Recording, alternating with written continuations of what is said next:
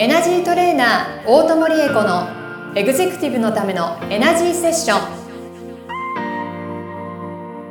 ポッドキャストエグゼクティブのためのエナジーセッションはエナジートレーナーの大友理恵子先生がエグゼクティブな毎日を送りたい全ての方に向けて人生のエネルギーを活性化させるために必要なスピリチュアル情報をお届けするのと同時に皆様からの相談にお答えしていく番組です。エナジーチューニングスピリットボディレイヤーの提供でお送りします。はい今週も始まりました。エグゼクティブのためのエナジーセッション。第32回スタートさせていただきます。ナビゲーターのトーマス J トーマスです。この番組を導いてくださるのがエナジートレーナーの大友理恵子先生です。大友先生今週もよろしくお願いいたします。よろしくお願いします。はいいや先週の因縁からですね、うんはい、あの1週間の配信では収まらず、えー、今日後編ということで、ね、お送りさせていただきます。ででもね、因縁っていうもんお話、本当に深いのでね、どうしてもちょっとこう話しきれないところがあって、でも、だからこそ皆さんにご理解いただけたらな、人生が大きく変わるお話だから。なるほど。えー、そうですね。いや、なんか本当に深いなと思ってお話聞いてました。はいぜひですねこれをきっかけに因縁に向き合う時間を作っていただけたら嬉しいなと思いますので、ぜひぜひ後編もお聞きください。はい、よろしくお願いします。ここまで少し整理ついてきました？はい。なんとなくね、因縁という問題はやっぱり深いので、深いからこそ因縁と言われるゆえんで、うん、自分ではどうにもできないから人の力を借りるしかないねっていう考え方になっていくんですけれども、人の力も借りていただいた方がいいし、で、うん、一つの方法論としては、それこそ私が今皆さんにご案内しているリバースプログラムも、自分の中にある自分では気づかない奥深い感情や思考のパターンを修正する一つのメソッドなので、こういうものをあの駆使するのもあの一つのやり方です。ただ、えっと、お寺にご供養、ご依頼するとか、うん、じゃあ私にリバースプログラムを依頼するということは、えっと、経済のエネルギーを必要とすることですよね。で、あの、経済のエネルギーが十分にある方は、経済のエネルギーを、あの、お使いになったらいいと思います。自分の労力と時間というエネルギーを、あの、そんなにあの消化することなく効率的に回していけるようになるので。でも、なかなかそうはいかないんだよねっていう方いらっしゃいますよね。はい、じゃあそういう方はどうしようもないの？っていうところなんですが、うん、あるんです、これが。おお金をかけずに、自分の力で自分のカルマや因縁を自分の代で、まあ、終わりにできないまでも軽いものにしていける方法。うん、そんな方法が。あるんです。でも、これは辛い。だって他、だって他のエネルギーは使わなくて済むわけだからね。なるほど。でも、自分でできるんです。しっかり自分と向き合って、じゃあ、うん、この方の場合は離婚という形でね、課題がて、はい、あの、神仏から、これがお前の課題なんだから今度こそちゃんと見ろって言われてるわけだから、見てください。これまでの離婚を俯瞰して、要するにこう客観的に、うん、あの、好きだな、素敵だな、助け合えるなと思って、絶対結婚してるわけですよね。うんうん、でも、そうじゃなかった。うん、あれ、助け合えるはずなのに、すごい苦しい形であの、離婚してやるって言って奥さんが出て行っちゃったとするじゃない、はい。うん、なんで？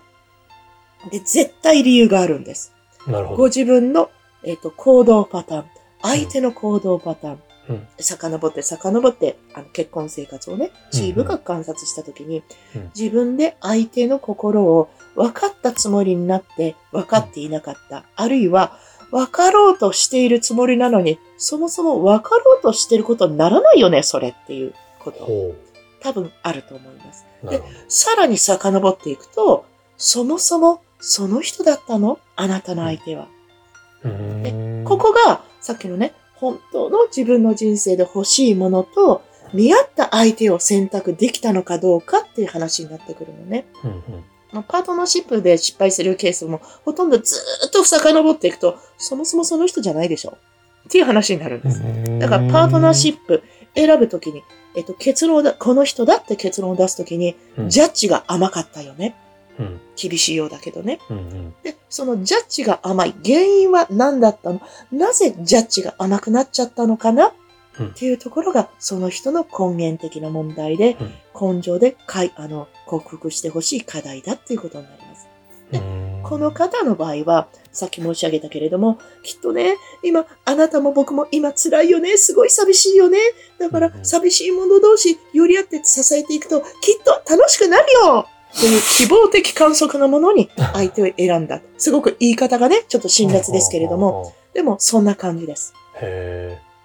でも希望的観測だっただけだから、やってみたら、あ、やっぱり違ったかも。捨てられちゃったとかね。あるいは自分がもう苦しくてこいつとは一緒にいられないとか、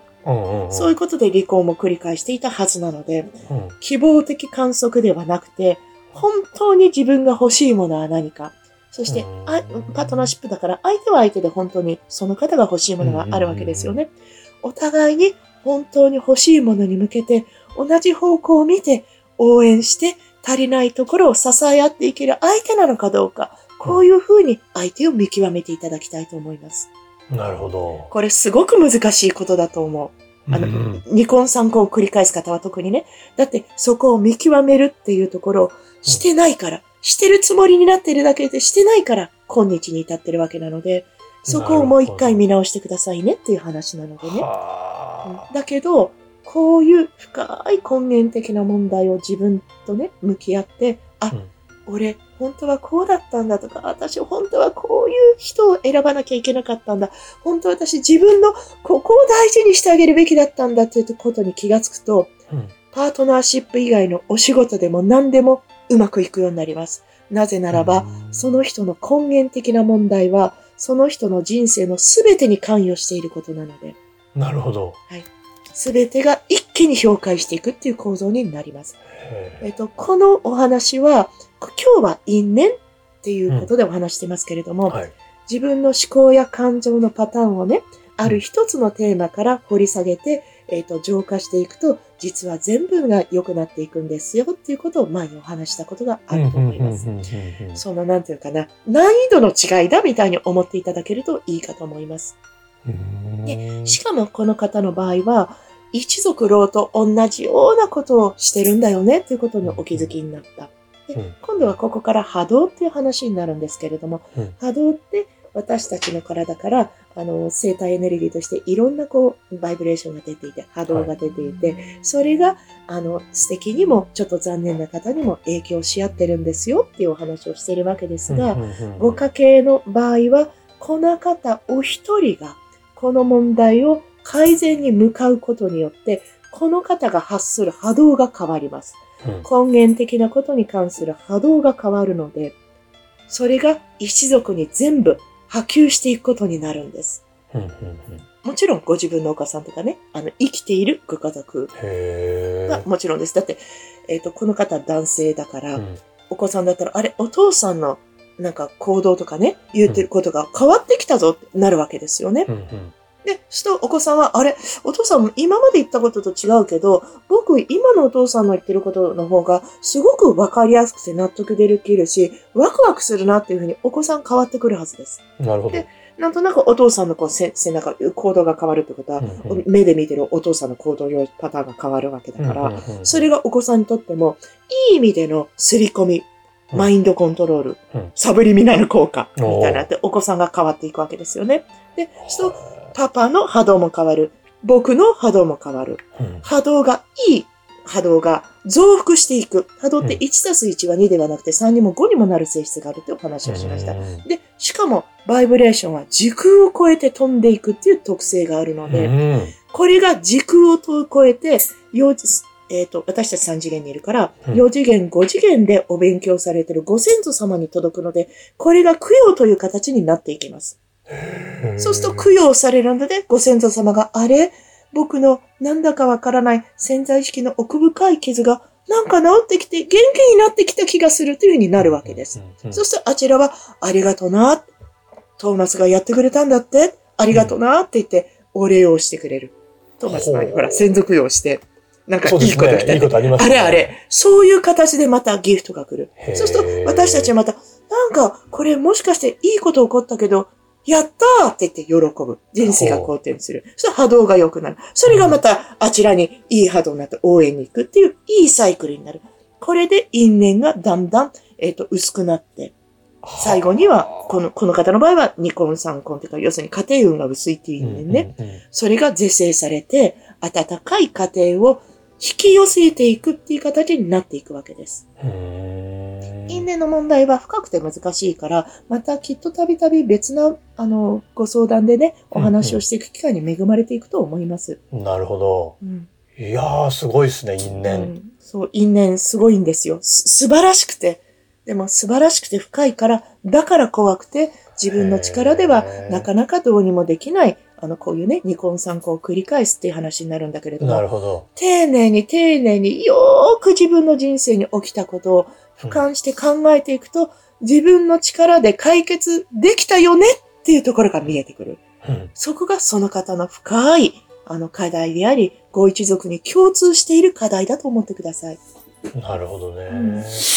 いやなんかでも自分で解決できたらいいですけど、うん、本当に辛そうですよね。うん、辛いよね。自分一人で向き合って。そうそうそうそう、大変よね。だからそこは本当に辛い。だけど、ご本人が辛いけど頑張るって決めてくだされば、周りも動くんです。ああ、そういうことなんだ。うん、あ、じゃあトーマスがね、あの、トーマスさんが、本当になんかこれ自分の硬いの気がするけど、難しいから、なんとなく、なんとなくのらくら言っちゃおう。生きてきたことがあったとする。でもそこをね、ここ一番、いやー、これは、俺そろそろ頑張んなきゃいけない気がするから頑張ろうと決めて頑張り出したとき、うん、でも苦しいよね。一人でだって頑張って筋トレしてるわけだから。うん、そうすると、ね、トーマス今度こそ本気で魂オリンピックに挑戦するんだって？そういう話ね。そうすると、オリンピックのコーチが、あのー、俺、そういうちょっとオリンピックコーチ得意だから、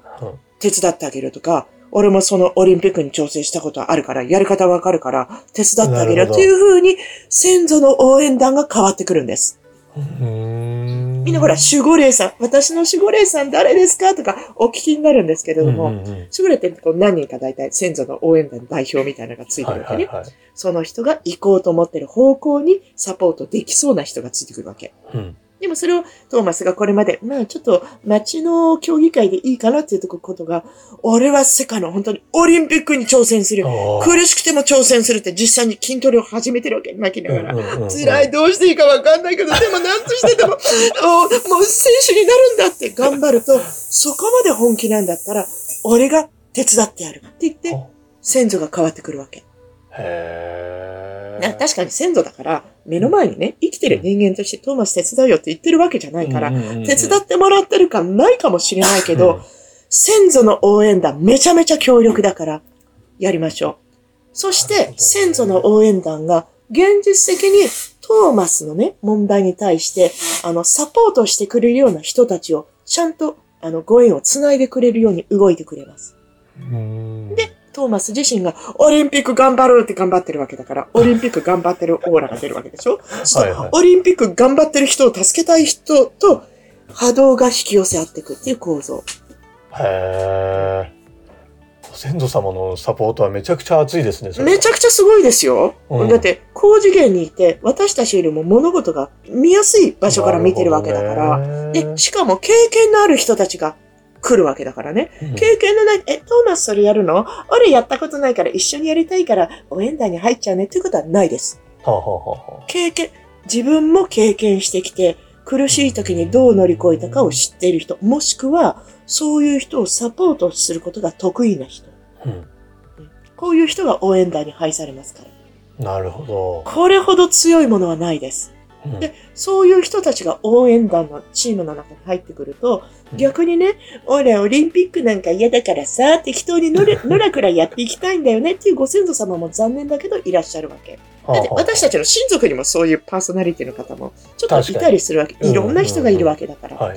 そういう意味で、あの、パワフルなご先祖様がついてこられると、ちょっと残念なご先祖様が応援団席に座らなくなるんです。うん、なるほど。うんそうすると残念な引き寄せが起こりにくくなる。うん、だから悪いことは本当に一つもないから、ぜひぜひ皆さん、あの、自分の因縁を下脱っていう表現をね、私たちの世界ではするんですけれども、はい、そこに向かって自分でできることがあるので、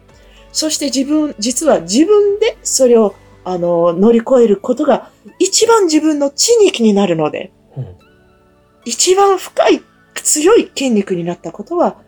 ご自身の大切なお子様や大切なご友人にも一番力強いエネルギーのサポートとして発動されます。なるほど。うん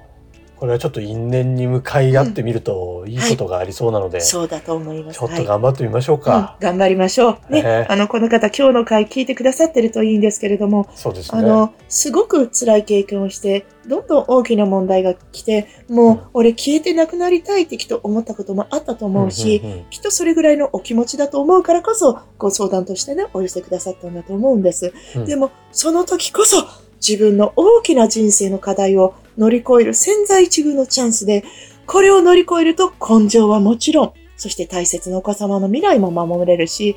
来世が全く違うものになります。うん、これは本当です。だからぜひ一緒に頑張りましょう。